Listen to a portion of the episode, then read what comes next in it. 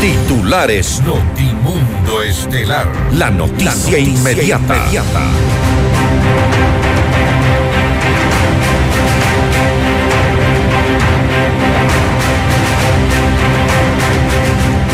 Germán Cáceres, principal sospechoso del femicidio de María Belén Bernal, será trasladado a Quito el 9 de enero para iniciar con las pericias en torno al caso. La policía difunde la ruta de escape a Colombia de Germán Cáceres luego del asesinato de María Belén Bernal.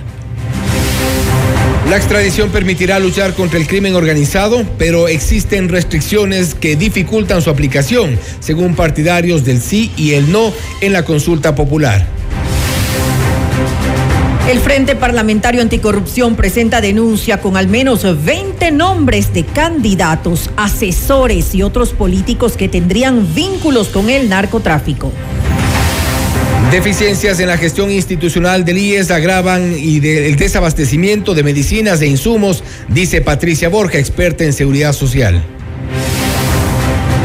Pena máxima para el expresidente de la Corte de Justicia de Guayas, Gabriel Mansúrez, solicitada por la Fiscalía por enriquecimiento ilícito.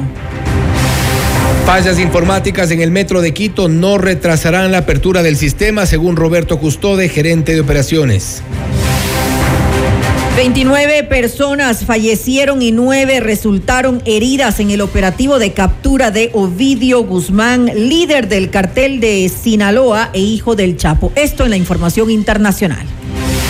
La Fiscalía de Perú solicitó prisión preventiva para la esposa del expresidente Pedro Castillo mientras es investigada por presuntos actos de corrupción.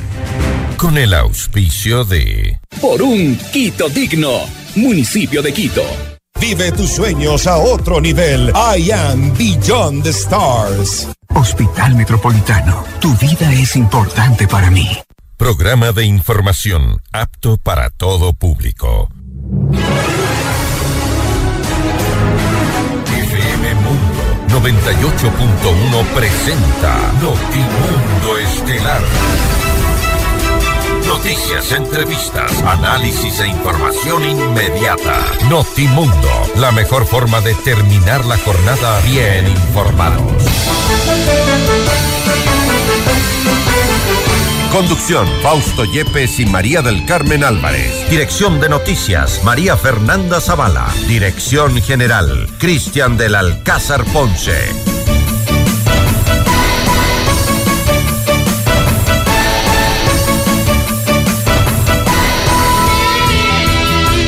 El Frente Parlamentario Anticorrupción, encabezado por el asambleísta Fernando Villavicencio, llegó hasta la Fiscalía General del Estado para presentar los nombres de 20 candidatos en esta campaña electoral que tendrían vínculos con el narcotráfico y organizaciones delictivas. En el caso también se investigan eh, los candidatos de al menos cinco provincias del país. Los detalles ya los tendremos más adelante también con una entrevista sobre este tema. Amigos de FM Mundo, la radio y las noticias, bienvenidos a su espacio de la información estelar. Aquí les saluda Fausto Yepes y junto a María del Carmen Álvarez les contamos ahora mismo lo más destacado de las noticias en este día. María del Carmen, buenas tardes. Muy buenas tardes, eh, Fausto y amigos, como siempre, gracias por acompañarnos en este espacio informativo. Ya estamos finalizando la semana, viernes 6 de enero. Revisemos enseguida nuestra agenda de entrevistas. Conversaremos con el abogado Pedro Velasco, asambleísta e integrante del Frente Parlamentario Anticorrupción. Con él, por supuesto, hablaremos acerca de esta denuncia en la Fiscalía de los presuntos vínculos de candidatos con el narcotráfico. Tendremos también un diálogo con el abogado Jorge Pinto, asambleísta por Creo, para hablar sobre la aprobación de la ley de seguridad integral, que nomás incluye y cuáles son los beneficios. Les contamos. Y con el economista Osvaldo Erazo, secretario ejecutivo de Candepe y experto petrolero, acerca de los problemas que existen en la distribución de combustible en las estaciones de servicio. Para nuestra audiencia en Cuenca, recuerden que Notimundo es retransmitido por radio Antena 1 90.5 FM. Y conéctate a Facebook a FM Mundo Live a través de nuestra fanpage en Facebook FM Mundo 98.1 Quito, Ecuador y disfruta de las entrevistas exclusivas y nuestros noticieros completos con la más alta calidad. Además, suscríbete a nuestro canal de YouTube FM Mundo 98.1, la radio de las noticias. Aquí arrancamos. Bienvenidos. Le mantenemos al día. Ahora, las noticias.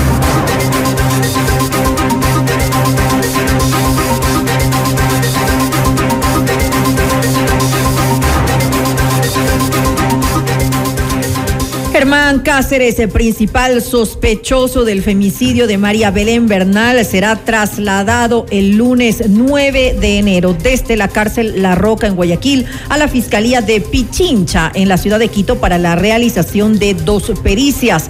La primera de entorno social, familiar y laboral que está prevista para las 10 horas y 30 minutos. La segunda tiene que ver con la valoración psicológica y rasgos de personalidad que está planificada para las 14 horas. Se solicitó al Servicio Nacional de Atención Integral a Personas Adultas Privadas de la Libertad, SNAI, y al Centro de Privación de Libertad La Roca que se lo traslade bajo las medidas de seguridad necesarias para que Cáceres cumpla con dichas diligencias. Los peritos tendrán ocho días para emitir sus informes, tomando en cuenta que la instrucción fiscal está próxima a terminar. Y la Policía Nacional entregó nuevos detalles sobre la ruta de escape de Germán Cáceres que tomó luego del femicidio de María Belén Bernal. El exoficial pasó más de tres meses prófugo de la justicia hasta que la noche del 30 de diciembre del 2022 fue capturado en una playa de Palomino, Santa Marta, en Colombia. El pasado 15 de septiembre Cáceres salió de Ecuador hacia Colombia por el puente internacional de Rumichaca. A las 17 horas con 21 minutos Cáceres fue captado por cámaras de seguridad cuando entra al túnel de Occidente a bordo de su motocicleta. El lugar está ubicado en la vía Medellín, Santa Fe, Antioquia. No tenía ninguna maleta ni acompañante. Ya para el 29 de noviembre, la policía reclutó a una fuente humana para obtener información fundamental para el desarrollo de esta investigación. A las 19 horas del 30 de diciembre, Germán Cáceres fue detenido en Palomino, Colombia, mientras trabajaba como bartender en un bar.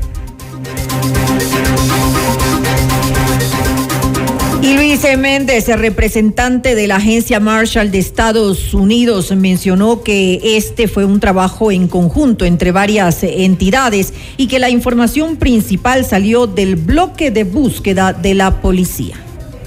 Quiero dar las gracias no tan solo a, a, a usted, pero a la policía completa, porque este trabajo fue, como usted sabe ya, un trabajo en conjunto entre varias fuerzas, incluyendo la Policía Nacional, eh, el bloque de búsqueda, eh, la Embajada Americana en Ecuador y Colombia, nuestras oficinas en Colombia, eh, igual que la Fiscalía de los dos países también. O sea que fue un trabajo completamente en conjunto y yo me siento agradecido por los resultados y le doy las gracias a ustedes por ser... Eh, esta, esta, información salió primero del bloque de búsqueda, así que sin esta información inicia, el trabajo no se hace. Thank you. Revisamos otros temas. La Fiscalía solicitó cinco años de cárcel para el expresidente de la Corte Provincial de Justicia del Guayas, Gabriel Mansur, por el delito de enriquecimiento ilícito y un tercio de la pena como cómplice de la infracción para la abogada Silvana Valladares. Tras la presentación de las pruebas testimoniales, periciales y documentales, la Fiscalía determinó un incremento patrimonial no justificado de más de 600 mil dólares. Mansur, con la ayuda de Valladares, habría precancelado deudas hipotecarias de bienes inmuebles, extinguió obligaciones financieras y adquirió vehículos por medio de transferencias, cheques y supuestas donaciones sin sustento legal y sin ninguna lógica financiera. Mediante decreto ejecutivo, el presidente Guillermo Lazo designó a Roberto Andrade como el nuevo titular de la Unidad de Análisis Financiero UAFE. Él deberá acogerse a las normas de comportamiento ético gubernamental dispuestos por el primer mandatario, quien también agradeció los servicios de la directora saliente Carla Mera. Ella ocupó el cargo desde junio del 2021.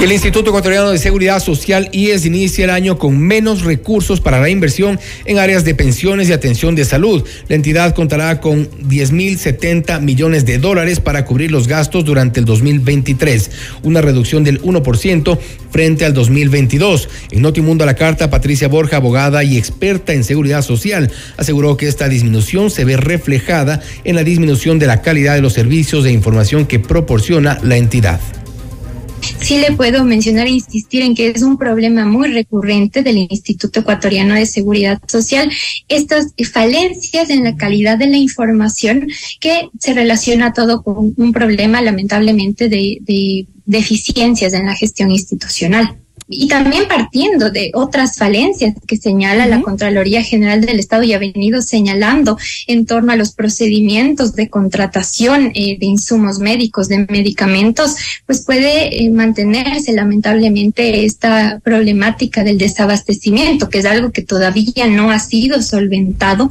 en un 100%. Se ha mencionado por parte de varias autoridades del Instituto Ecuatoriano de Seguridad Social en el año anterior que se esperaba o se proyectaba que ya debía eh, ocurrir un, o, debía propenderse a, lograr un mayor nivel de abastecimiento de insumos médicos y de medicamentos, pero eh, de acuerdo a la, a la información de la propia institución no se llegó a cumplir estos, estos estimativos, por así decirlo. El Metro de Quito presentó una falla en el sistema informático impidiendo el inicio de la segunda fase de inducción de la obra. En Notimundo a la Carta, Roberto Custode, gerente de operaciones del Metro, aseguró que el equipo técnico se encuentra trabajando intensamente para solventar el problema los primeros días de la próxima semana.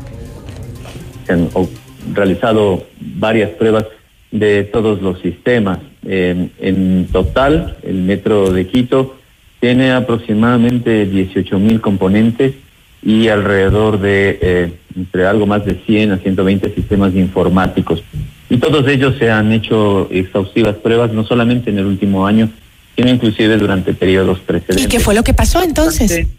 No obstante, y le explico, hay una serie de elementos que eh, técnicamente se denominan ah, fallas ocultas, es decir, son cosas que eh, por una u otra razón solamente se evidencia en el momento en que hay alguna demanda masiva, algún uso intensivo. Eh, en otras palabras, cuando son eh, puestas o lanzadas a su uso final. No es posible garantizar que nunca vaya a ocurrir un fallo, por eso insisten que existen las garantías. Sin embargo, lo que sí podemos eh, asegurar es que la hoja de ruta no se ha movido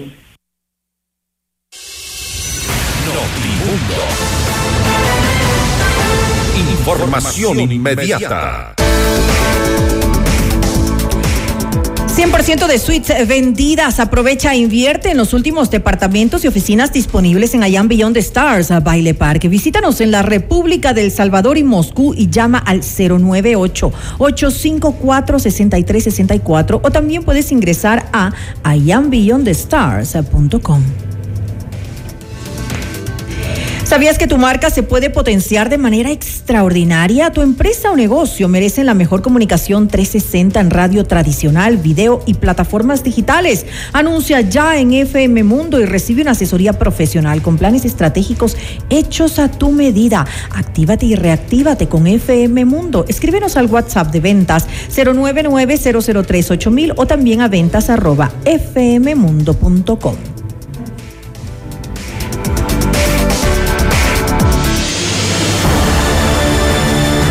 Objetividad y credibilidad. Notimundo Estelar. Con María del Carmen Álvarez y Fausto Yepes. Regresa enseguida.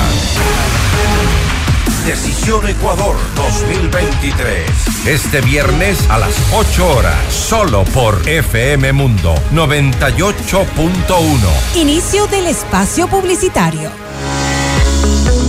100% de suites vendidas. Aprovecha las últimas unidades e invierte en los fabulosos departamentos y oficinas disponibles en Ayan Beyond the Stars, Baile Park. No pierdas la gran oportunidad de ser parte del mejor proyecto inmobiliario de Quito, en donde disfrutarás de una vida llena de servicios y confort. Departamentos listos para entrega mediados de 2023. Visítanos hoy en República del Salvador y Moscú. Comunícate al 098-854-6364 o ingresa en iambeyondthestars.com. Vive tus sueños a otro nivel. Moni, me encanta verte feliz y segura de ti misma. No hay nada que me alegre más que ver a una de mis mejores amigas realmente contenta. Quería decirte esto porque eres demasiado importante para mí. Gracias a la unidad de cirugía bariátrica del Hospital Metropolitano, la mejor amiga de Andrea va a sentirse bien con ella misma y mirar la vida con otros ojos. Hospital Metropolitano, tu vida es importante para mí. Conoce más de nuestros servicios llamando al 1-800-H-Metro o en nuestras redes sociales. Todos los programas mírelos en nuestro canal de YouTube, FM Mundo Live. Fin del espacio publicitario. Desde muy temprano en Hola Mundo hay un gran equipo de profesionales trabajando para llevarles un programa actual, variado y entretenido. Porque sabemos que las primeras horas de la mañana son un buen momento para ponernos al día y arrancar la jornada bien informados, resolviendo dudas con el aporte de grandes especialistas y acompañados de la mejor selección musical. Por eso ahora somos su mejor compañía desde las primeras horas del día. De lunes a viernes, desde las 7 horas, te decimos Hola Mundo con Rodrigo Proaño y Valeria Mena.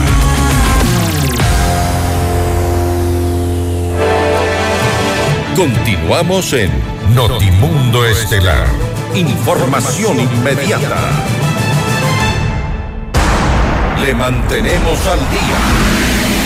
Ahora, las noticias.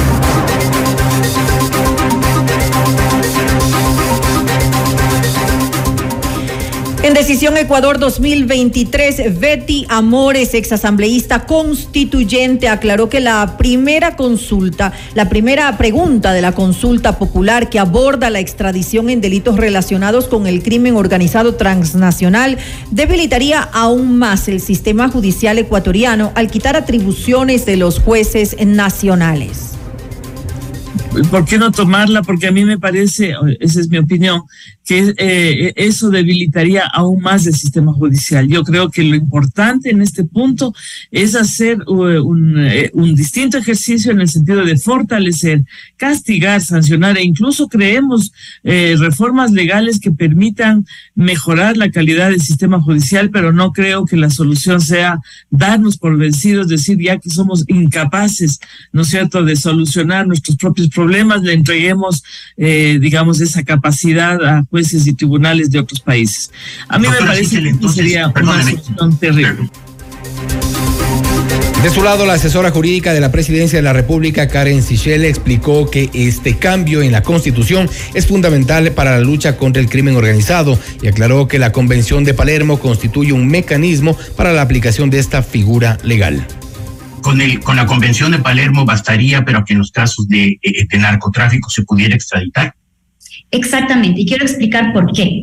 Eh, primero quiero decir cuáles son los, los, los, ocho delitos por los que sí se podrá extraditar. Estamos hablando de delitos como tráfico de personas, niños, mujeres, tráfico de armas, delitos de corrupción. Aquí está en el artículo 8, por ejemplo, que el delito de corrupción es uno de los, de los eh, delitos que, que pueden eh, eventualmente eh, dar paso a la extradición, el narcotráfico, el lavado de activos, también está la obstrucción de justicia, pertenecer a bandas criminales, el tráfico de armas. Pero esta no es una lista taxativa, Jorge, sobre cuáles son los delitos del crimen organizado transnacional. La Convención de Palermo lo reconoce, porque el crimen organizado transnacional es más rápido que los estados en legislar. Entonces nosotros no podemos poner una lista taxativa de delitos y luego se inventa otro delito como los ciberdelitos y los estados nos quedamos con la camisa de fuerza para no poder extraditar. El abogado constitucionalista Rafael Ollarte precisó que si bien apoyará la primera pregunta de la consulta, hay algunas consideraciones que se deben tener en cuenta respecto a la extradición, pues existen restricciones que impedirían su aplicación en caso de que se llegara a aprobar. Si usted no tiene tratado de extradición, Una cosa es que le amplíe la gama de delitos extraditables cuando usted tiene tratado de extradición, como ocurre con el tratado con Bélgica de 1886. Pero bueno, yo voy a votar que sí, no que quite perfecto. Que vaya. Pero usted no va a poder, déjeme decirle nomás. No es cosa de decir, es que aquí tengo bandas y las voy a extraditar. ¿Quién te está requiriendo la extradición de los choneros? ¿Quién te está requiriendo la extradición de los eh, del señor Salcedo, este de las fundas de cadáveres? Verá, una cosa es que usted no pueda conceder la extradición y otra cosa es que no la puedan pedir. Entonces, si hay un ecuatoriano que ha cometido ilícito en Bolivia o en Zimbabue, le van a requerir la extradición. Si es ecuatoriano, usted va a negar la extradición, pero tiene que juzgarle en Ecuador. No es que Brasil dice, ah, el señor violó en Brasil, pero como Ecuador prohíbe la extradición, no le voy a requerir la extradición. Finalmente, el politólogo Arturo Moscoso consideró que si bien la extradición no mejorará la justicia en Ecuador, será una herramienta para proceder en contra del crimen organizado. Asimismo, manifestó que se debe ser responsable con el contenido de las preguntas de la consulta popular para que ésta no se convierta en un mecanismo de medición de la aprobación que tiene el gobierno.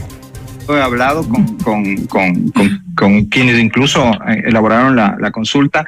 La consulta a mí me parece de todas formas políticamente hablando, una, una apuesta eh, altísima, porque en el Ecuador y en general en los países latinoamericanos, las consultas populares y los referendos se, se convierten en una suerte de plebiscito sobre quién pregunta más que lo que se pregunta. Y dada la, popularidad del, presidente, eh, en estos momentos la, credibilidad del presidente es, es una apuesta grave porque se le va a identificar con la, con la, con la consulta. Pero, y por eso creo que es el papel de nosotros, los académicos, los quienes hacemos, eh, quienes hacemos opinión o quienes, o quienes eh, estemos dentro del, del análisis político, el reflexionar más allá de quién está preguntando, salir de esa polarización de la que, de la que lo que ha dicho Betty es del ejemplo clarísimo, ¿no? Me opongo porque me opongo.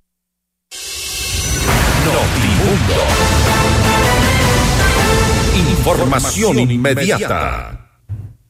El Frente Parlamentario Anticorrupción entregó este 6 de enero a la Fiscalía General del Estado un primer informe documentado sobre presuntos vínculos de candidatos con organizaciones narcodelictivas. Esta es la entrevista de Fausto Yepes, hoy con... El contacto a esta hora es con el abogado Pedro Velasco, asambleísta e integrante del Frente Parlamentario Anticorrupción, para hablar sobre esta denuncia que se ha presentado ya en Fiscalía de presuntos vínculos de candidatos eh, para estas seccionales con el narcotráfico. Asambleísta Velasco, gracias por estar con nosotros. Bienvenido. Buenas noches, Fausto. Un gusto compartir la información con ustedes y sobre temas que actualmente son candentes en el país, habida cuenta que estamos ya en un proceso de campaña electoral con vísperas a las elecciones del 5 de febrero. Aspiremos por el bien de todos que estas elecciones se escoja a gente que tenga principios, que tenga ética y además que tenga compromiso con el Ecuador.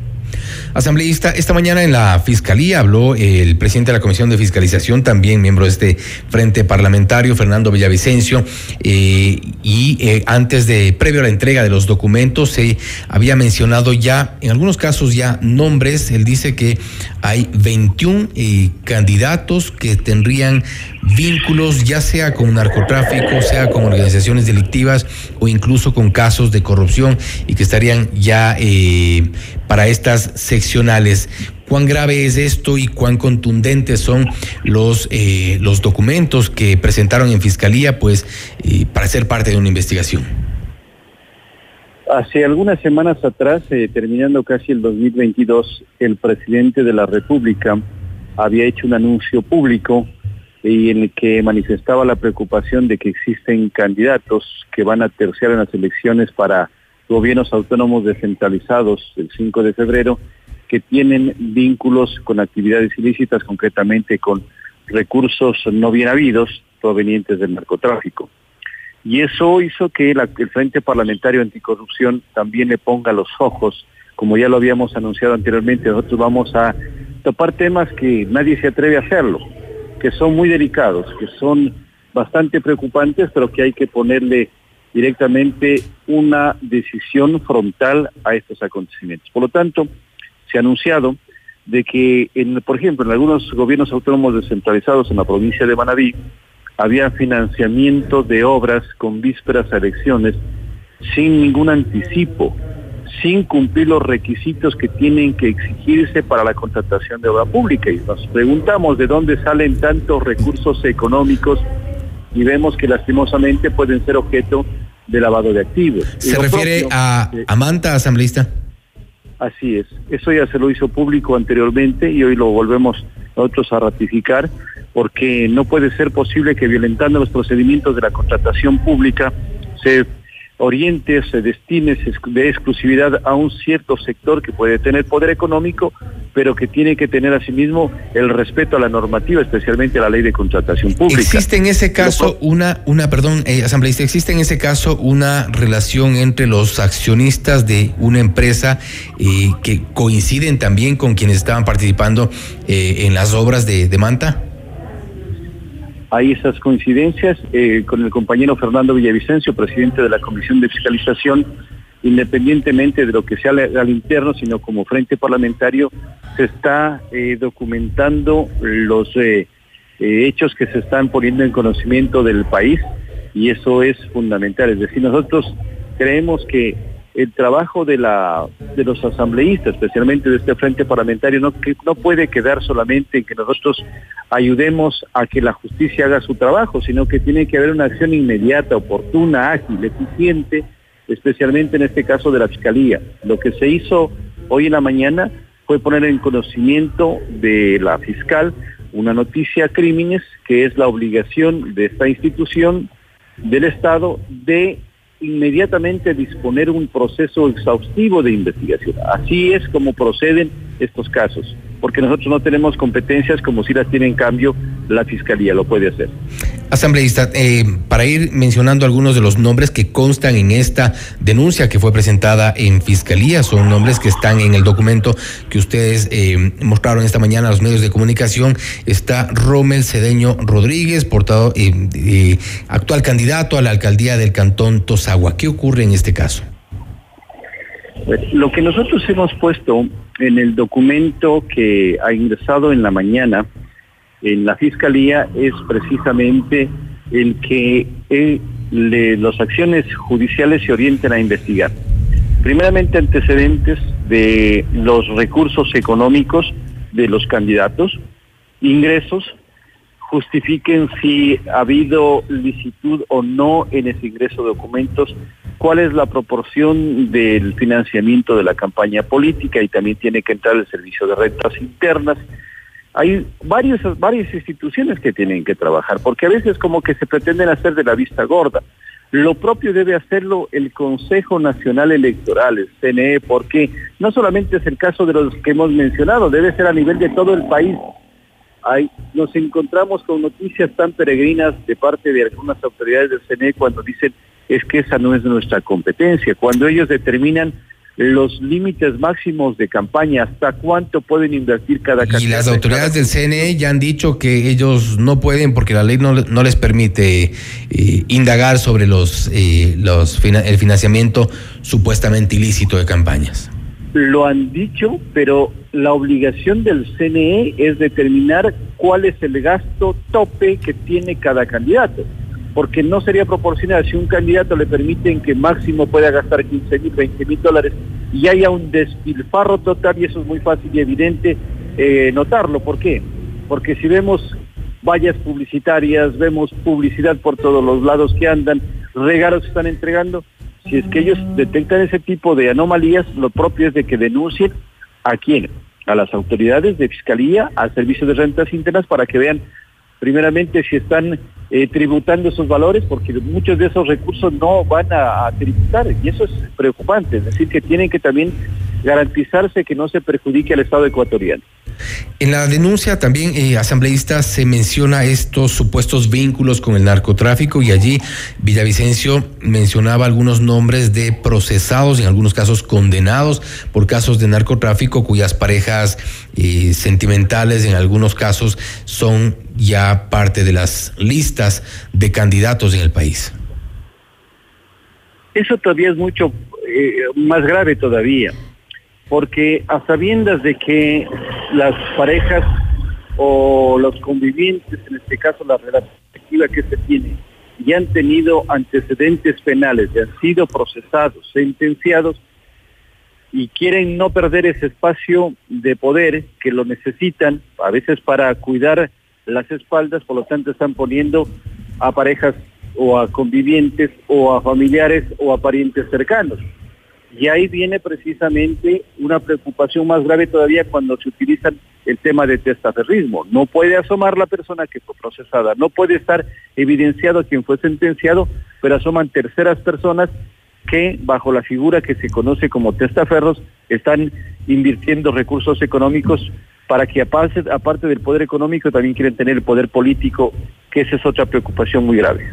Casos en Manabí, casos en Bolívar, casos en Sucumbíos y también en Esmeraldas, que entiendo que es un capítulo especial donde algunos cantones presentan candidatos con al menos inconsistencias en sus declaraciones de bienes. Por ejemplo, se había mencionado el caso de la candidata para la alcaldía de San Lorenzo, Adis Solís, con quien, entre paréntesis, me he comunicado y ha dicho que primero hablará con sus asesores para podernos dar una entrevista y, tener una reacción a lo que se dijo esta mañana en la Fiscalía por parte de los eh, asambleístas del Frente Parlamentario Anticorrupción.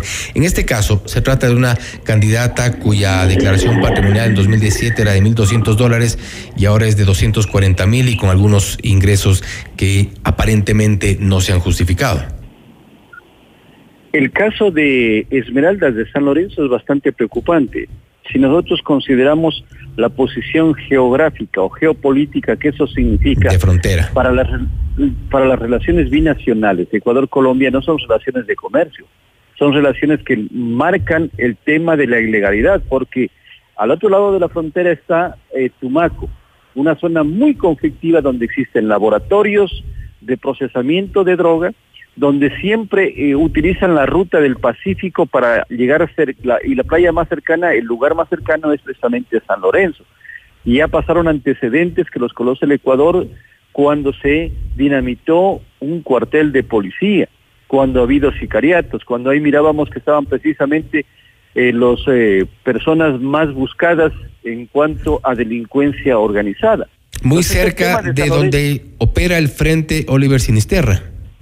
Así es, un eh, frente eh, muy peligroso que prácticamente tiene en zozobra a todo ese departamento, no es departamento, sino la población de Tumaco perteneciente al departamento de Nariño. Y lo propio se traslada al otro lado de la frontera, que es en la frontera amazónica, donde estamos hablando de sucumbíos, las zonas aledañas, que al frente tenemos también el departamento de Putumayo, que también tiene graves conflictos, no solamente del tema del narcotráfico, sino ya también de organizaciones al margen de la ley, grupos eh, disidentes, de, de organizaciones criminales y guerrilleras. Así es que el tema no quisiéramos que se desborde de Colombia hacia Ecuador y eso ya lastimosamente no podemos sostenerlo, pero por lo menos tenemos que ahora hacer causa común todos los ecuatorianos y poner un frente. Hay sospechas sobre los para frenar todo. Hay sospechas sobre los ingresos, sobre los recursos que maneja esa candidatura en especial. Eso lo vamos nosotros a averiguar con la acción oportuna que lo haga la Fiscalía. Las sospechas siempre existirán, pero también existe el tema de presunción de, inocencia.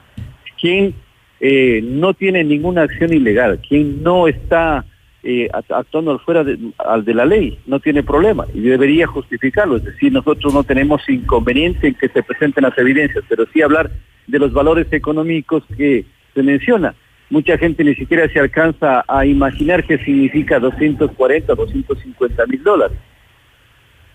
Ahora, en, el caso de esta candidatura, y para cerrar este, este tema de, Esmeraldas, también eh, se ha pedido la investigación de familiares eh, políticos y familiares cercanos, eh, porque tienen, evidentemente, en un caso tiene una, una condena. también la candidata tiene algunos procesos penales cuando fue, estuvo al frente del registro civil en esta parte del país. Entonces, yo creo que eso sí es importante establecer qué tipo de documentación ustedes presentaron y, y entiendo yo que es eh, documentación eh, certificada en algunos casos. Sí, y la próxima semana nosotros inclusive estaremos en condiciones como frente parlamentario de hacer la entrega a los medios de comunicación de la documentación que sustenta, porque nosotros no creemos y no queremos bajo ningún concepto caer solamente en ambigüedades o en falsas declaraciones. Lo que queremos es de que el respaldo documental que tenemos sirva de base para el proceso de investigación. Así es que eso sin lugar a dudas estaremos la próxima semana entregando. Y la próxima semana tienen una eh, prevista una reunión con el presidente de la República, Guillermo Lazo, donde se supone que van a compartir información de lo que denunció en su momento el presidente Lazo, de estos supuestos vínculos de narcotráfico con candidatos y la información que ustedes tienen. ¿Cree usted que podrían ahí salir más nombres? Yo creo que sí. El día martes 10 de enero eh, se nos había concedido la cita con el presidente de la República, vamos a asistir, porque aquí no se trata de, estar separados, la función ejecutiva haciendo su trabajo, la función legislativa por su parte aisladamente, la función judicial lo propio, sino que se trata de unir esfuerzos todos, absolutamente todos. Queremos que el país recobre la paz, la tranquilidad, la seguridad queremos que las autoridades que se elijan gocen de credibilidad, de ética, de valores y de trabajo. Sí, todos creo que, estamos en esa misma ilusión, pero no se puede dejar que solamente un sector hable de un tema, lo deje suelto el otro sector, sino aquí debemos juntarnos y aspiremos de que la respuesta del presidente de la República sea en las mismas condiciones que la vamos a plantear nosotros como función legislativa, porque este es un tema fundamental que lo vamos a topar, pero aparte de eso, queremos también eh, analizar otra de las preocupaciones sobre la minería ilegal que también tiene visos de ilegalidades y de grupos al margen de la ley. De ahí también hay quien financia a personas para que vayan a tomarse eh, ciertos territorios del país para efectos de la minería ilegal y también entran recursos mal habidos del narcotráfico y de otras actividades ilícitas. Y se habló también de algunas eh, contratistas del Estado que están eh, rondando, visitando candidatos. Asambleísta, con esto quiero cerrar. y se ha dicho que este es uno de, de tres entregas de informes con, eh, con documentos relacionados a estos vínculos o a estos financiamientos aparentemente ilícitos. Nosotros nos estamos reuniendo periódicamente analizando eh, los aspectos más cruciales del Ecuador y uno de estos es el que lo hemos hecho hoy esta mañana y oportunamente lo estaremos haciendo con los otros informes que revisten, vuelvo a insistir, no solamente importancia, sino también eh, preocupación y la seguridad que queremos como ecuatorianos para nuestras presentes y futuras generaciones. Y que se avance en la investigación. Asambleísta Velasco, gracias por haber estado con nosotros. A usted, Fausto, muchas gracias. Una buena noche. Una buena noche. El abogado Pedro Velasco, asambleísta e integrante del Frente Parlamentario Anticorrupción, que esta mañana presentó una denuncia en Fiscalía respecto de algunos candidatos. Se ha dicho 21 candidatos que tendrían aparentemente vínculos con organizaciones delictivas de narcotráfico, de minería ilegal y de contratistas que estarían relacionados con casos de corrupción. La Fiscalía habría o iniciará seguramente en las próximas horas un proceso de investigación. No obstante, los eh, integrantes del Frente Parlamentario han dicho que este es uno de tres informes que se prevé entregar ya en los próximos días. Quizá la próxima semana vendrá el segundo informe. Esto es Notimundo Estelar, siempre bien informados.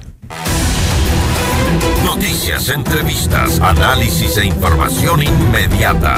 Notimundo Estelar regresa, enseguida. Decisión Ecuador 2023. Este viernes a las 8 horas, solo por FM Mundo 98.1. Inicio del espacio publicitario. Quito se transforma con el plan de rehabilitación vía. Estamos rehabilitando más de 280 vías renovadas.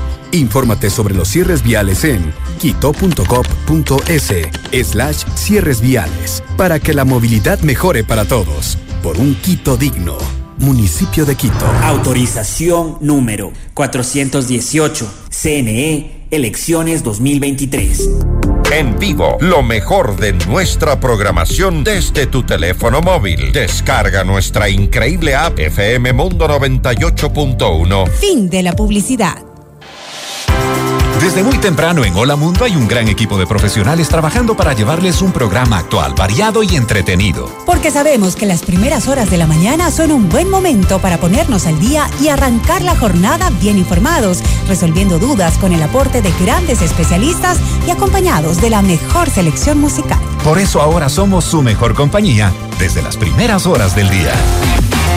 De lunes a viernes, desde las 7 horas, te decimos Hola Mundo con Rodrigo Proaño y Valeria Mena.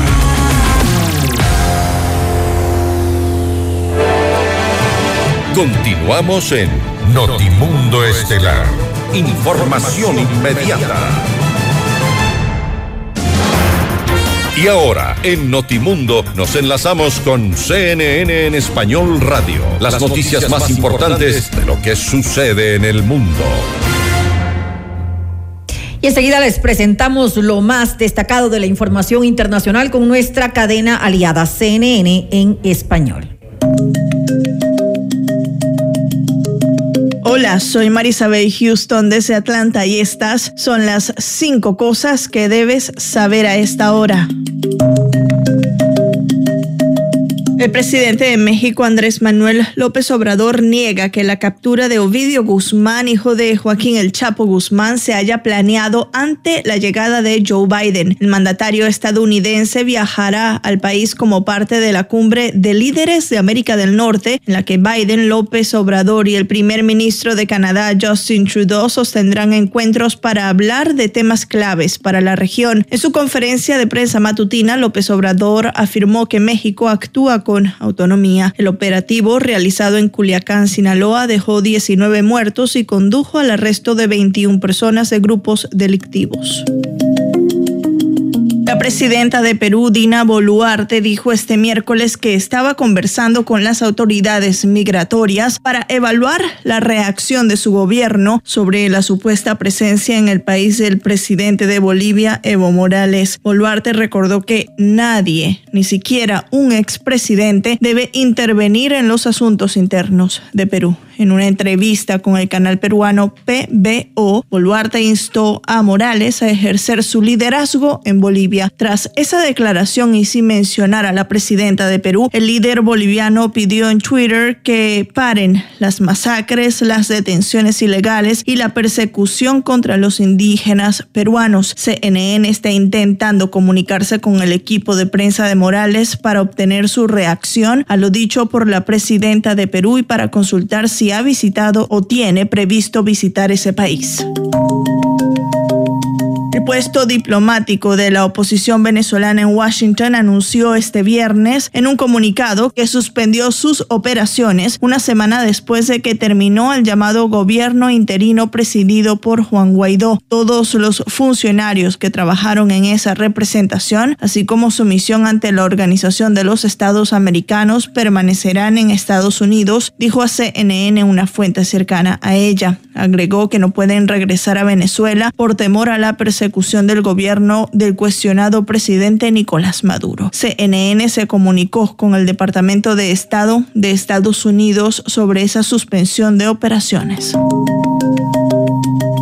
El Parque Nacional Dry Tortugas en los Cayos de la Florida está temporalmente cerrado al público debido a la afluencia de migrantes de Cuba. Se espera que el cierre que entró en vigor este lunes dure varios días, según un comunicado de prensa del Servicio de Parques Nacionales de Estados Unidos. El parque está a unos 113 kilómetros al oeste de Cayo Hueso y solo se puede acceder a él en barco o hidroavión. Dry Tortugas cubre alrededor de 258 kilómetros cuadrados de agua en su mayoría e incluye siete islas pequeñas. Está dentro del Santuario Marino Nacional de los Cayos de la Florida.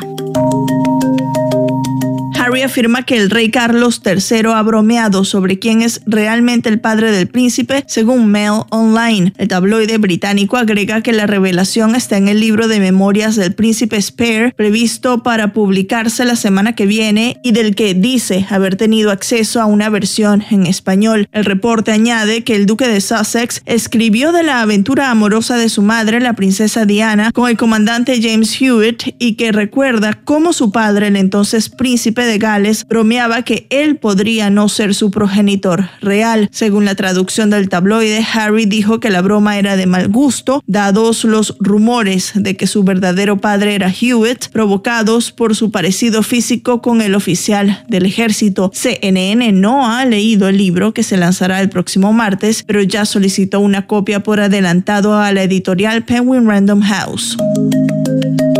Y esto es todo en esta edición de CNN 5 Cosas. Para más información sobre estas historias y conocer las últimas noticias, siempre puedes visitar cnne.com slash 5 Cosas. Desde Atlanta les informó Marisabel Houston. Sigan conectados e informados a través de cnne.com. Le mantenemos al día. Ahora, las noticias.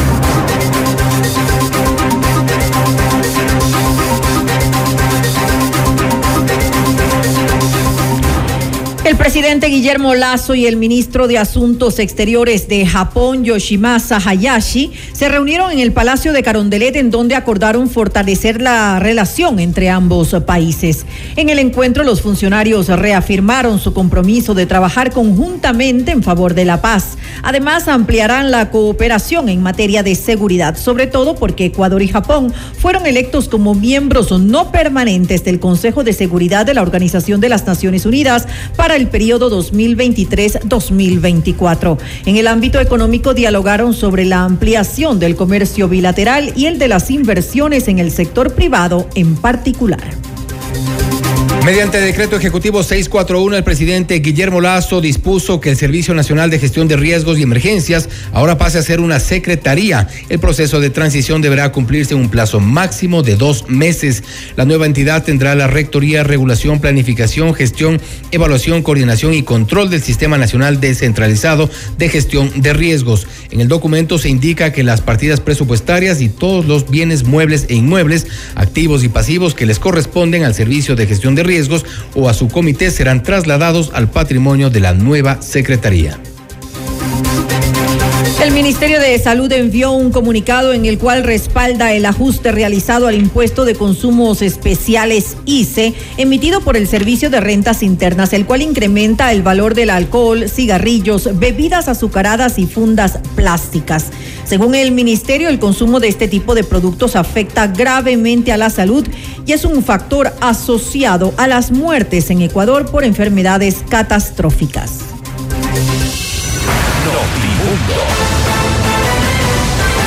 Información inmediata. Con 117 eh, votos a favor y cuatro abstenciones, la Asamblea Nacional aprobó la Ley de Seguridad Integral. Esta normativa incluye una serie de reformas eh, que se trabajaron entre el legislativo y otras eh, funciones del Estado. Los protagonistas de la noticia en Notimundo. El contacto hasta ahora es con el abogado Jorge Pinto, asambleísta por el movimiento Creo, para hablar sobre esta aprobación de la Ley de Seguridad Integral. Seis ejes que han sido planteados en esta aprobación y algunos importantes. Los vamos a destacar inmediatamente. Asambleísta Pinto, gracias por estar con nosotros. Fausto Yepes le saluda. Bienvenido. Muchas gracias, Fausto. Una buena noche para ustedes y para todas las personas que nos escuchan y un feliz año, por cierto. Gracias, igualmente para usted. Asambleísta, uno de los ejes, eh, se ha dicho, permitirá que los menores de edad sean juzgados también como mayores de edad en al cometer ciertos delitos. ¿En qué consiste esta parte de la, de la, de la nueva ley?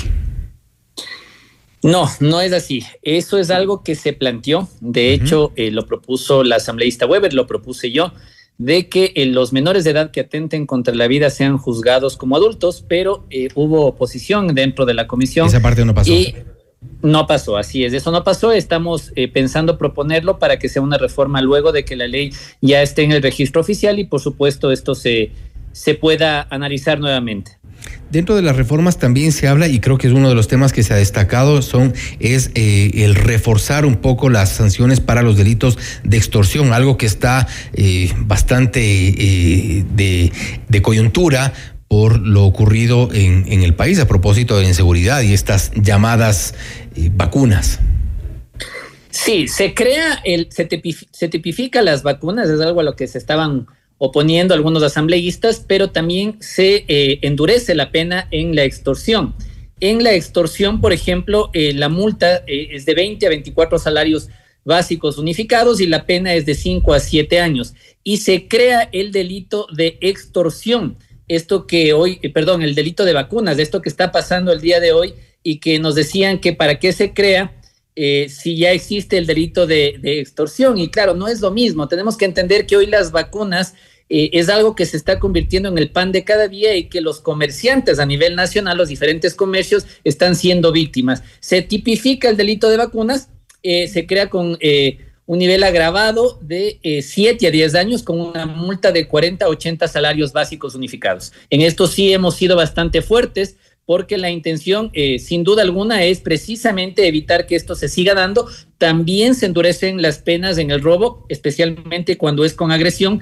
Eh, esto va de 5 a 7 años y de 7 a 10 años con eh, multas de hasta 80 salarios básicos unificados. Hay varias disposiciones legales que se eh, han reformado aquí respecto de seguridad pública y del Estado, derecho penal y procesal penal, el Sistema Nacional de Rehabilitación Social y la ejecución de penas. En cuanto al sistema de rehabilitación social, ¿qué podríamos destacar? Bueno, eh, en el tema de terrorismo, no nos olvidemos que aquí topamos el tema de terrorismo y eh, esto es bastante enfático cuando el terrorismo se lo realiza internamente desde los centros de privación de libertad.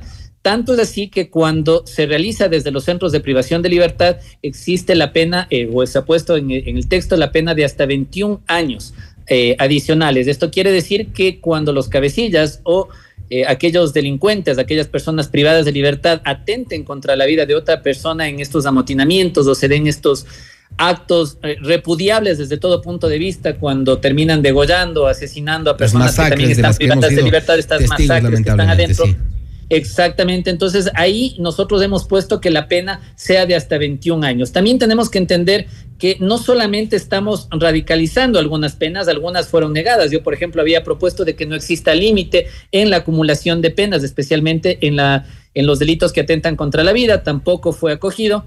Eh, sin embargo, nosotros también estuvimos a favor de que se apruebe esta ley porque no podemos esperar más. Después del, del, día de pera, como les llamo yo, de, de, algunos asambleístas en diciembre, esto retrasó el tratamiento de esta ley. Eh, casi un mes, porque tenemos que entender que no es que fue aprobado hoy, 15 días después de que ellos no fueron y inmediatamente ya está en el registro oficial. Tenemos que entender que de aquí viene el análisis en la Secretaría Jurídica de, el, eh, de la presidencia y luego, por supuesto, si es que habrá algo que vetar, lo harán parcialmente y regresará nuevamente a la Asamblea. Todo esto retrasó el tratamiento de esta ley. Entendiendo eso, nosotros a pesar de que no fueron acogidos algunos de nuestras sugerencias, decidimos votar a favor porque sabemos que este es un peldaño más para, eh, de alguna manera, mejorar la inseguridad que nosotros tenemos en este momento a nivel nacional. ¿Qué cambió entre el día de la pera, que usted lo llama así, y este momento, tomando en cuenta que ahí también había oposición a algunos temas que se plantearon principalmente desde Creo, y eh, esta vez ya se logró de alguna forma liberar algunos temas que, que pudieron ser eh, quizá parte de la línea roja? yo, yo la verdad eh, no cambió nada. la ley es la misma que se hubiese tratado en diciembre. Solo fue la pera. Creo que cambió cambió la, cambió la posición. Yo creo que cambió la posición luego de que se dieron cuenta de este error gravísimo que cometieron en diciembre al no querer tratar esta ley poniendo todos los pretextos posibles, retrasando el tratamiento de una ley que reforma varios Pero eh, cuerpos legales en materia de seguridad. Claro, y yo creo que fue la presión de la gente. Hubo personas incluso fuera de la Asamblea eh, el día que, aprobamos esta ley y, presionando a que esto se apruebe. el, país está cansado de ver que la Asamblea a veces no se enfoca en lo que tiene que enfocarse y sigue en una especie de ring con rencillas políticas a ver quién eh, jala más y dejamos de lado este tipo de cosas que son tan importantes para los ecuatorianos. Sin embargo, y, y, en esto quiero ser enfático, y el pueblo ecuatoriano tiene que conocer que hubo asambleístas que estuvieron presentes en la sesión que decidieron no registrarse para no votar por esta ley.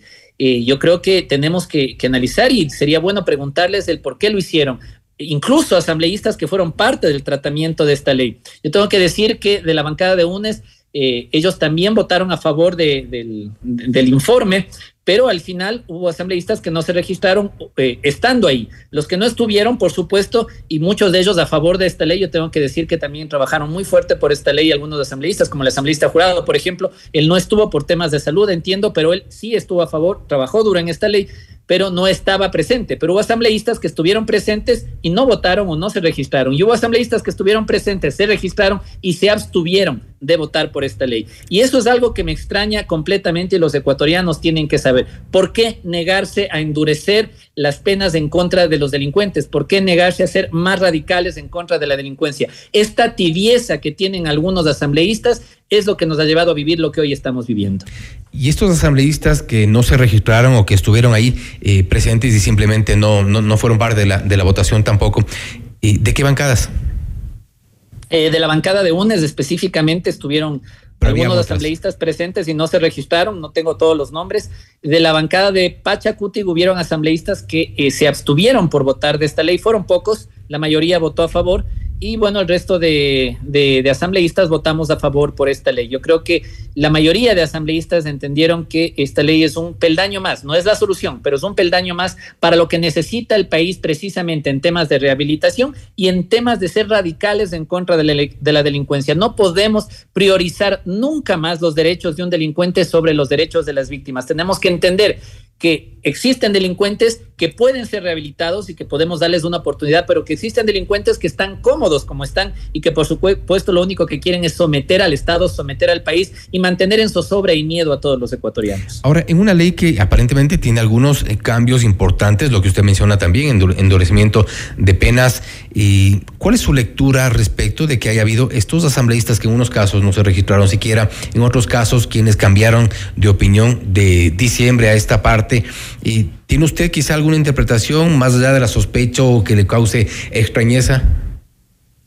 Bueno, eh, felicitarles a quienes eh, de diciembre a, enero cambiaron de opinión y al final terminaron votando por esta ley. No, no cabe duda de que al final eh, su parte sensata actuó ahí. Y al resto de asambleístas creo que deberíamos preguntarles qué es lo que está sucediendo. Yo soy bien claro.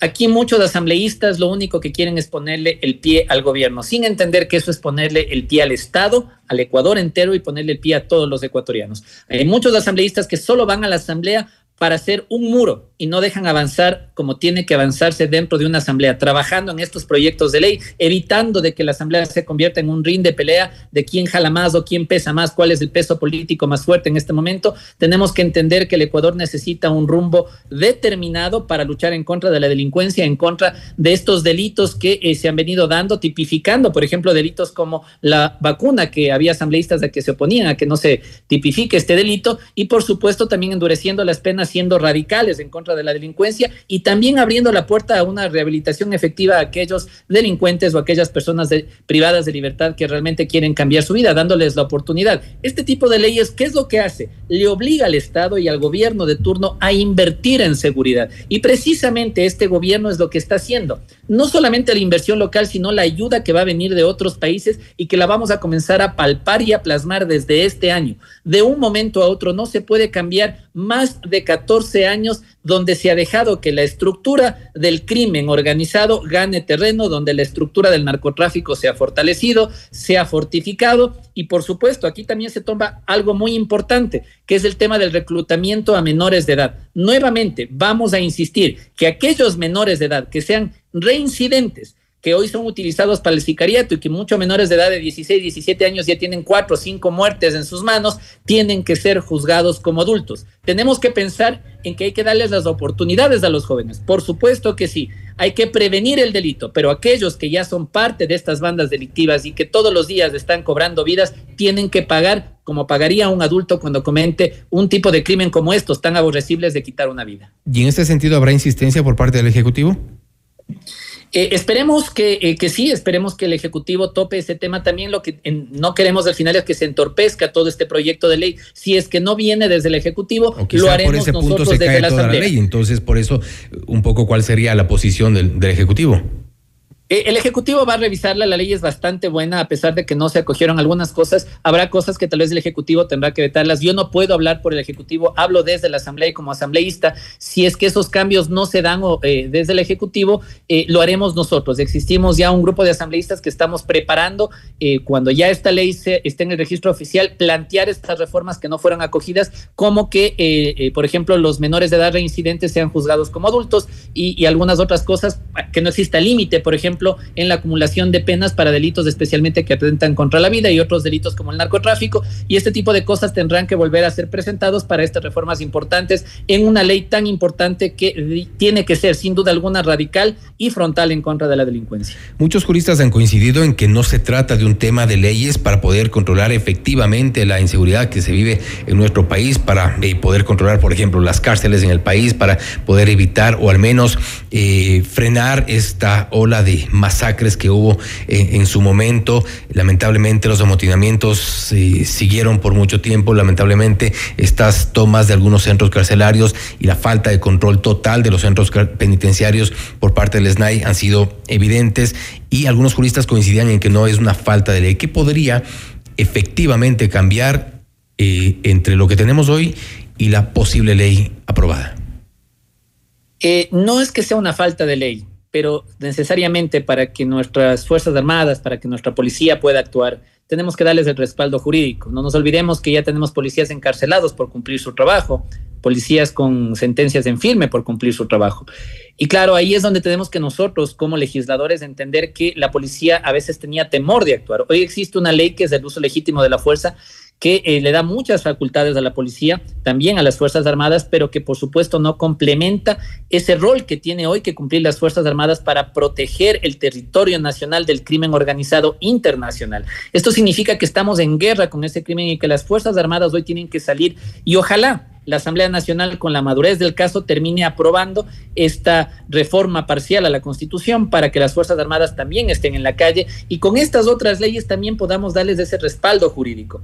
Es decisión política, no se había tomado nunca la decisión anteriormente de hacer todos estos cambios y de declararle la guerra al narcotráfico ni al crimen organizado. Este gobierno lo ha hecho responsable y entendiendo que esto esta guerra que se libra hoy va a ser al final eh, ganada, que el Estado va a ganar esta guerra y que por supuesto esto va a ser beneficioso no solamente para los niños, sino para todos los ecuatorianos. Necesitamos un Estado de Derecho donde podamos vivir en paz, donde no tengamos miedo de salir a la calle y para eso necesitamos trabajar en equipo. No nos olvidemos que esta ley también topa el prevaricato en el artículo 268 específicamente, se incrementa la pena de 3 a 5 años y de 5 a 7 años. La multa va hasta 30 salarios básicos unificados y si se ha beneficiado eh, algún eh, juez de estos eh, grupos de delincuencia organizada, eh, pues todavía va de 7 a 10 años. Así que aquí también se topa al sistema de justicia, no es suficiente, siempre tendremos que ir aportando con más cambios durante el camino que tengamos dentro de la Asamblea y durante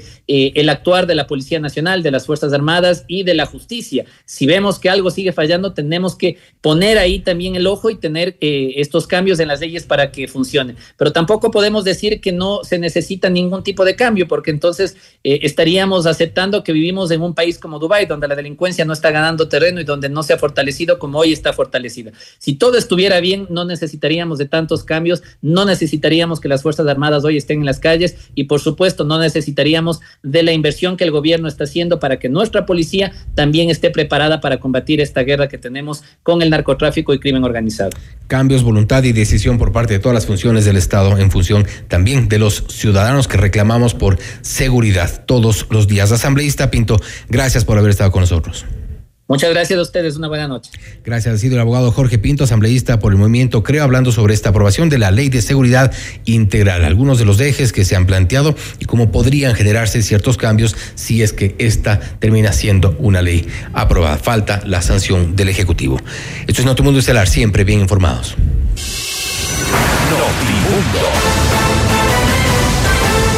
Información inmediata. 100% 10% de suites vendidas. Aprovecha e invierte en los últimos departamentos y oficinas disponibles en Allan Beyond the Stars Baile Park. Visítanos en la República del Salvador y Moscú y llama al 098-854-6364 o también puedes ingresar a allanbeyondthestars.com. Cinco parejas serán nuestras invitadas especiales al Sinfónico de Santiago Cruz, acompañado de la Orquesta Sinfónica Nacional de Ecuador, este 9 de febrero. Inscríbete ahora en fmmundo.com y en el WhatsApp 098-999-9819 con la palabra Cruz y tus datos personales. El premio incluye una cena en Pícaro Resto Grill. Sorteo miércoles 8 y jueves 9 de febrero en todos nuestros programas en vivo. Santiago Cruz Sinfónico, otra promoción gigante de FM Mundo, la estación de los grandes espectáculos este 2023. Conéctate a FM Mundo Live a través de nuestra fanpage en Facebook FM Mundo 98.1 Quito, Ecuador y disfruta de nuestras entrevistas exclusivas y los noticieros con la más alta calidad. También suscríbete a nuestro canal de YouTube FM Mundo 98.1, la radio de las noticias. Volvemos. Objetividad y credibilidad. Notimundo Estelar. Con María del Carmen Álvarez y Fausto Yepes. Regresa enseguida. Decisión Ecuador 2023. Este viernes a las 8 horas. Solo por FM Mundo 98.1. Inicio del espacio publicitario. 100% de suites vendidas. Aprovecha las últimas unidades e invierte en los fabulosos departamentos y oficinas disponibles en Allan Beyond the Stars Baile Park. No pierdas la gran oportunidad de ser parte del mejor proyecto inmobiliario de Quito, en donde disfrutarás de una vida llena de servicios y confort. Departamentos listos para entrega mediados de 2023. Visítanos hoy en República del Salvador y Moscú. Comunícate al 098 854 6364 o ingresa en iambeyondthestars.com. Vive tus sueños a otro nivel. Hija, hoy me hiciste la mamá más orgullosa del mundo y no puedo esperar más para tener entre mis brazos a mi primer nieto. Te amo, mi amor. Gracias a los cuidados del área de Metro Maternidad del Hospital Metropolitano, la mamá de María ahora es la abuela más feliz del mundo. Hospital Metropolitano, tu vida es importante para mí.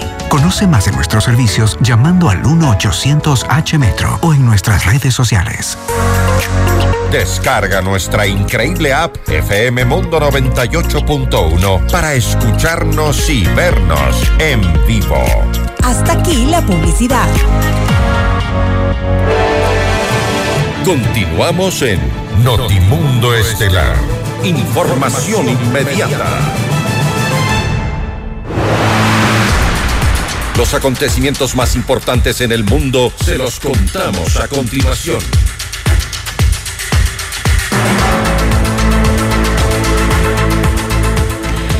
El operativo de captura de Ovidio Guzmán, líder del cártel de Sinaloa e hijo del Chapo, dejó 10 militares muertos y 9 heridos.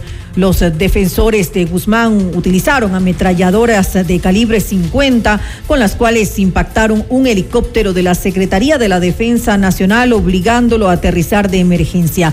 Las autoridades mexicanas también informaron que 19 integrantes de las células del cártel de Sinaloa perdieron la vida tras intensas balaceras al intentar evitar la detención de Ovidio. Y la Fiscalía de Perú presentó una solicitud de prisión preventiva para Lilia Paredes, esposa del expresidente Pedro Castillo, y que está asilada en México, mientras es investigada por un caso de presunta corrupción. Esta información fue entregada por el fiscal Jorge García al inicio de una audiencia en la que un juez tenía previsto evaluar una solicitud de 36 meses de impedimento de salida del país y comparecencia con restricciones contra Paredes. La Cámara Baja de Estados Unidos sigue sin funcionar en la nueva legislatura al no poder nombrar un nuevo presidente. Luego de tres días en los que hubo 11 sesiones de votaciones, el candidato del Partido Republicano, Kevin McCarthy, perdió este viernes por undécima vez la votación, pese a ofrecer nuevas concesiones al ala ultraconservadora del partido. Desde la séptima sesión hasta esta última, McCarthy ha obtenido 201 votos, lejos de los 218 que necesita. El Poder Ejecutivo de Bolivia exigió a la región opositora de Santa Cruz reemplazar a su gobernador Luis Fernando Camacho tras ser encarcelado la semana pasada por su participación en la salida de Evo Morales en la presidencia de 2019. El ministro de Justicia Iván Lima afirmó que el estatuto que rige el departamento de Santa Cruz prevé con claridad la figura de vicegobernador, el cual puede asumir en caso de ausencia temporal como lo que se presenta en esta situación. Camacho fue elegido en las elecciones regionales del 2020 con el 55% de los votos. Junto a él también fue designado vicegobernador Mario Aguilera, quien ahora debería asumir este cargo. Noticias, entrevistas, análisis e información inmediata. Notimundo Estelar regresa, enseguida. Decisión Ecuador 2023. Este viernes a las 8 horas, solo por FM Mundo 98.1. Inicio del espacio publicitario. Quito se conecta y se prepara para recibir al Metro de Quito a partir del 21 de diciembre. El sistema Metro está compuesto por 15 estaciones distribuidas estratégicamente en sectores con alta demanda poblacional. Al sur, el Metro cuenta con 6 estaciones. Quitumbe, Morán Valverde, Solanda, Cardenal de la Torre, Recreo y Magdalena. En la zona centro, San Francisco, Alameda y Ejido. Y al norte, Universidad Central, Pradera, Carolina, Iñaquito, Jipijapa y Labrador. Busca tu estación de metro más cercana en www.metrodequito.gov.es slash estaciones. Municipio de Quito. Autorización número 3694. CNE, elecciones 2023. Todos los programas mírelos en nuestro canal de YouTube, FM Mundo Live. Fin del espacio publicitario. Continuamos en Notimundo Estelar. Información inmediata.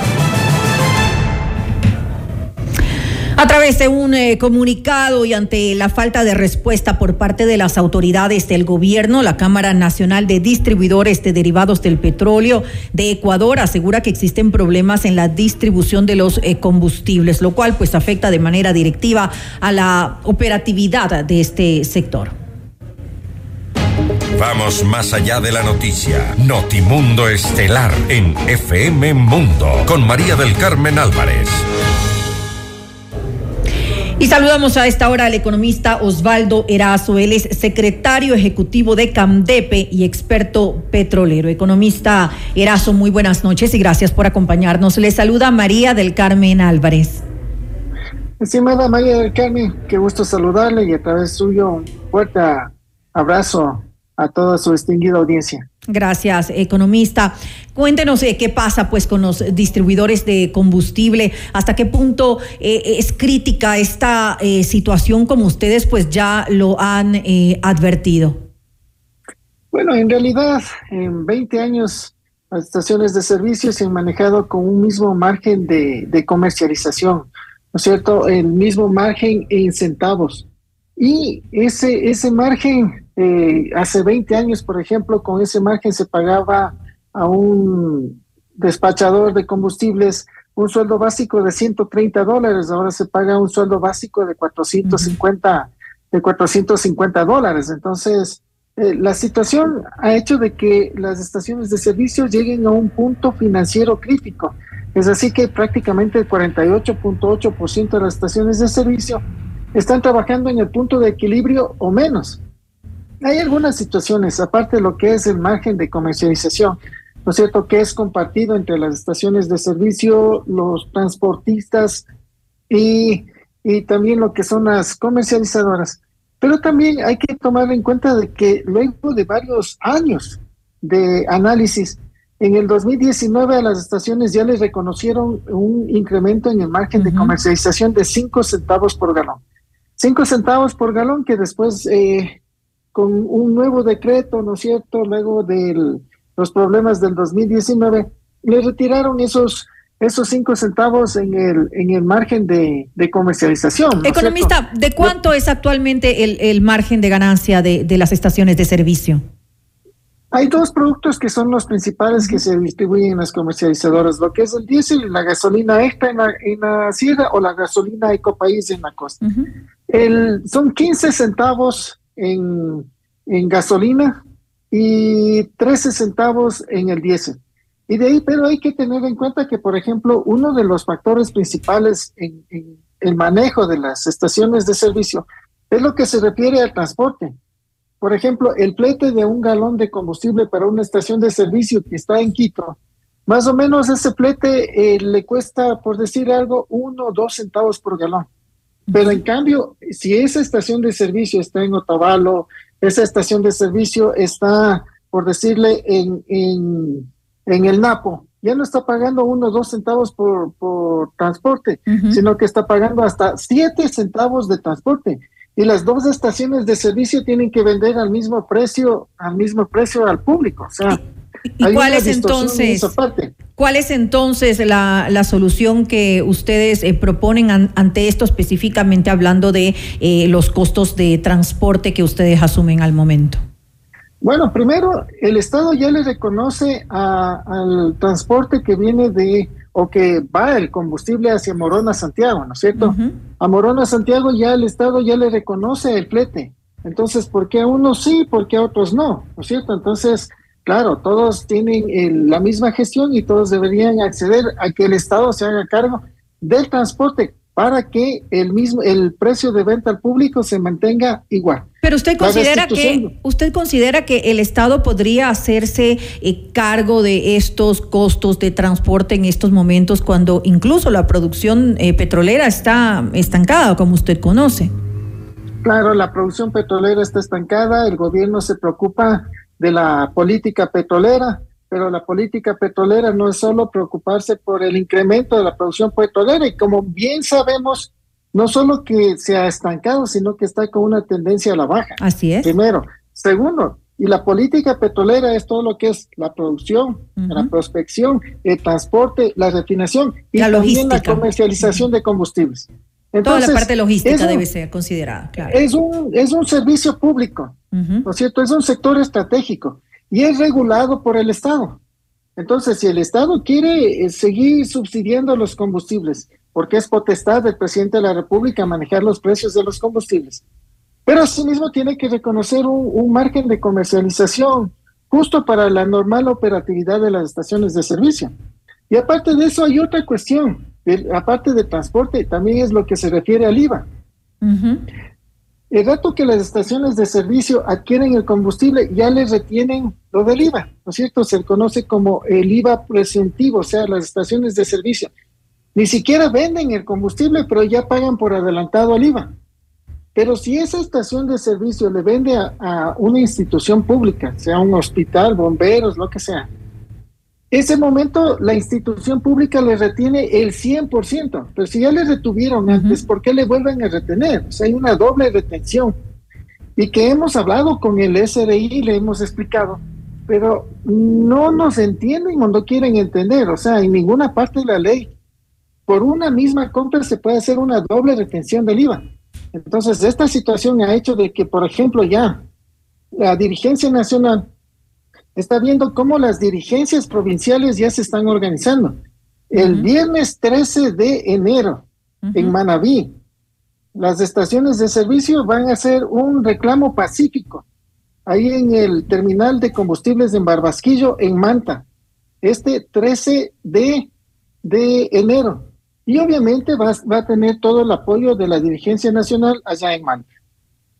Ahora, esta es una situación, como lo dije hace un momento, que viene pues eh, hace, hace ya mucho tiempo. El tema de los problemas que tienen las estaciones de servicio. Usted justamente eh, hablaba sobre eh, esto, que este, esta consideración que se había hecho en el año 2019 en el anterior gobierno de Lenín Moreno de aumentar el margen en cinco centavos.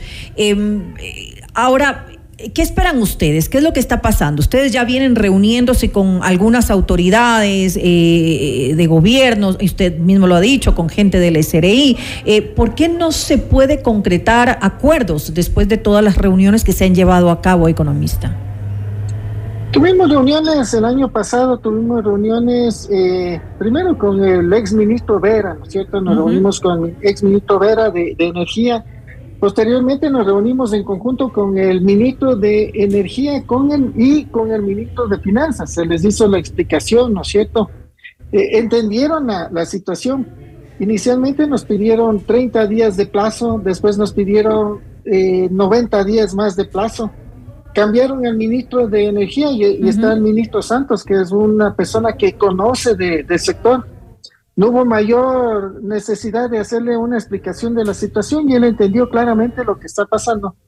Y nos pidió un plazo hasta mediados de diciembre para tener una reunión definitoria con el ministro de Energía y con el ministro de Finanzas. Pero lastimosamente eh, nos mandaron del Ministerio de Energía pidiendo información, información estadística del SDI patrimonial, desde el 2003, información que, que no es que se tiene tanto a la mano, pero bueno, con todo se les, se les entregó. Nos dieron un plazo de 10 días para presentar la información, mandamos la información, ya, ya pasó ya 25 días y no tenemos ninguna respuesta. Entonces, realmente eso ha hecho de que, como les decía, ya los distribuidores de una de las provincias, de una de las provincias más importantes del país, van a hacer un reclamo pacífico frente al terminal de Barbasquillo el 13 de enero. Ahora, economista, usted al inicio de esta entrevista nos decía que el 48.8% de las estaciones se encuentran en su punto de equilibrio, ese porcentaje o tal vez incluso eh, eh, menos. Eh, ¿Cuántas estaciones han, han, cerrado por esta situación eh, eh, crítica durante el último año, como para tener una idea de eh, cuánto en realidad están siendo afectadas? Hay estaciones de servicio que han cerrado en varias provincias. Acá en Pichincha tenemos una en el norte de Quito por el sector de, de Tabacundo, pero yo creo que el, el, más emblemático es, por ejemplo, en el sector de Zumbagua. En Zumbagua, que es un sector eh, campesino y es un sector turístico. La única estación de servicio que estaba operando ahí tuvo que cerrar por, por las situaciones financieras. Y este momento Petroecuador está atendiendo directamente a los, al, cliente, ¿no es cierto? ¿Por qué? Porque la única estación de servicio que atendía ahí tuvo que haber cerrado.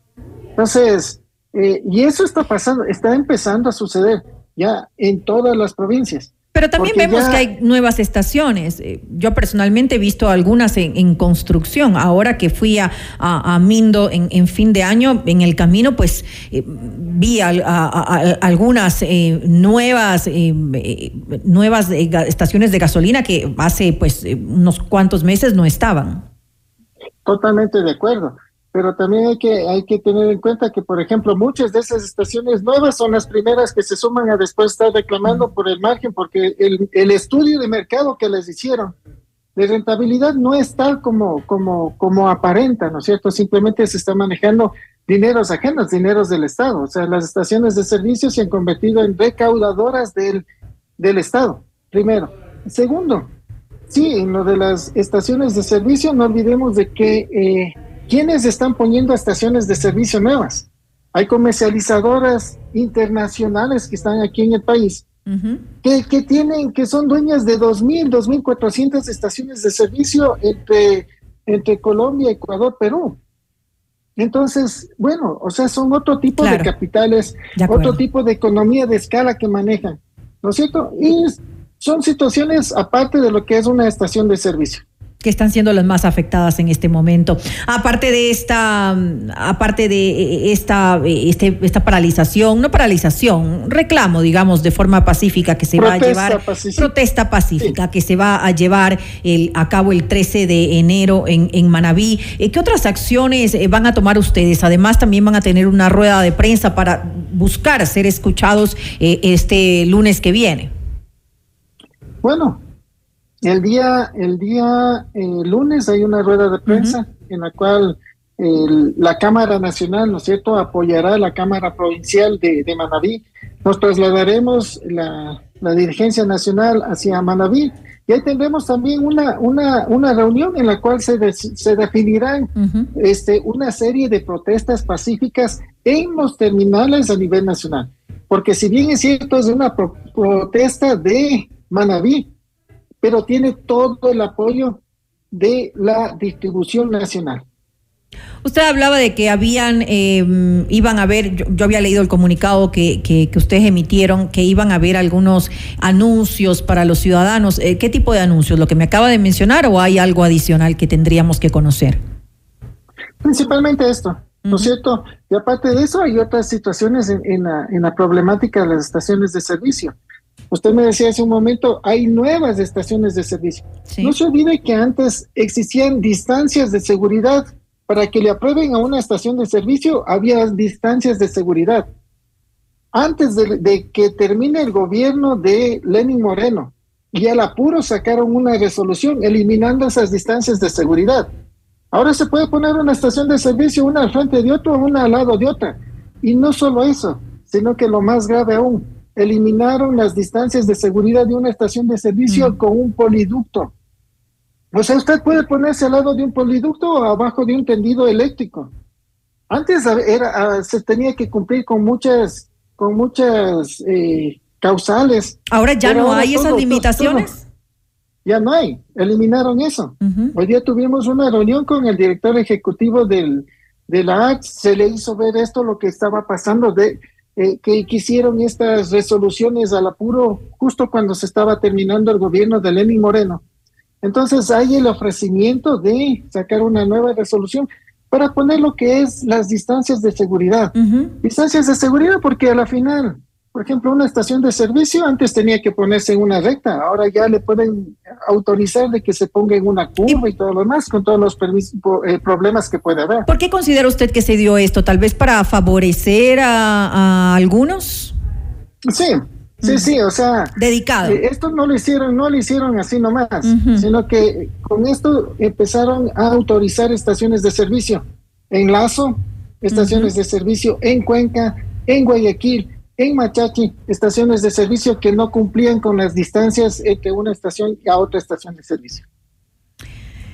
Qué mal, nuevamente con, con este tipo de, de problemas que, que, saltan a la vista de, de, todos y que no se hace absolutamente nada. Le quiero pues agradecer al economista Osvaldo Erazo, secretario ejecutivo de Candepe y experto petrolero por habernos acompañado y contarnos un poco cuál es la situación eh, preocupante, la situación crítica por la cual atraviesan ya hace mucho tiempo las estaciones de servicio. Ustedes esperan ser eh, escuchados y esperan que después de todas las reuniones que se den se tomen pues acciones para de alguna manera eh, ayudarlos y proteger a este sector. María del Carmen, muchas gracias por la invitación y siempre a las órdenes. A usted que tenga una muy buena noche y buen fin de semana también. Gracias. Y ahora, en Notimundo, nos enlazamos con CNN en Español Radio. Las, noticias, más, importantes de lo que sucede en el mundo. Así revisamos una actualización de la información internacional con nuestra cadena aliada CNN en español. Hola, soy Marisabel Houston desde Atlanta y estas son las cinco cosas que debes saber a esta hora. Juez federal de la Ciudad de México suspendió este viernes la extradición de Olivio Guzmán a Estados Unidos, país que lo reclama por tráfico de drogas. Estados Unidos también ofrecía hasta 5 millones de dólares por información que llevase a la captura del hombre descrito como un alto miembro del cártel de Sinaloa. Este viernes el juez también suspendió la medida que impedía a Guzmán comunicarse con sus familiares y su equipo legal. De acuerdo con la resolución legal, la defensa de Guzmán tiene tres días para ratificar o no las medidas que han interpuesto a favor de su cliente. CNN está buscando reacción de la defensa de Guzmán, pero aún no ha obtenido respuesta. En Estados Unidos, la oficina del médico forense del condado de Erie, en el estado de Nueva York, confirmó dos muertes más relacionadas con la tormenta invernal. Las dos muertes adicionales elevan el número a 44. Las más recientes víctimas en el condado de Erie fueron una mujer que fue encontrada en una tienda de campaña en Buffalo y una niña de tres años que murió días después de ahogarse en la piscina de un hotel en donde estaba su familia. El nivel de alerta de erupción del volcán Kilauea fue reducido según una actualización del Observatorio de Volcanes de Hawái del Servicio Geológico de Estados Unidos. Según la actualización, el nivel de alerta queda en vigilancia y agrega que ninguna estructura está amenazada. Según el observatorio, los índices de derrame están disminuyendo. El observatorio dice que espera que esta erupción permanezca limitada a la región de la cumbre del Kilauea. Hasta aquí Notimundo Estelar. Volvemos el próximo día lunes con más noticias, entrevistas y reacciones. Sigan con nuestra programación en FM Mundo. Así es, como siempre, gracias por acompañarnos y que disfruten de un agradable fin de semana con nosotros. Hasta el lunes. Buen fin de semana.